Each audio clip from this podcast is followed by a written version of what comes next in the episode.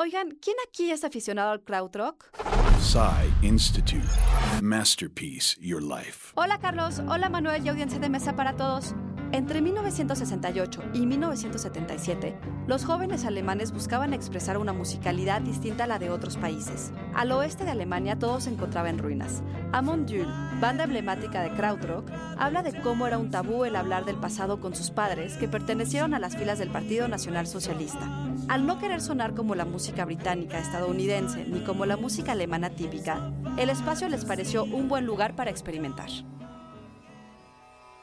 Florian Fricke, miembro de Popol Vuh, era gran amigo de un joven entusiasta del cine, el ahora afamado director Werner Herzog. Popol Vuh se encargó de musicalizar sus películas, generando así todo un movimiento artístico, tal y como hizo el álbum Soundtracks del grupo Can.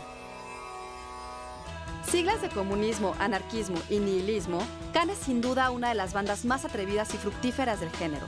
En sus más de 15 producciones discográficas, Can logró una mezcla de avant-garde, jazz y minimalismo, y contaba además con cinco de los mejores músicos de su condado y con maestros como Karl-Heinz Stockhausen.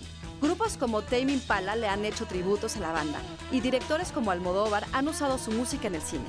Si quieren saber más acerca del krautrock, no dejen de escuchar nuestra próxima cápsula.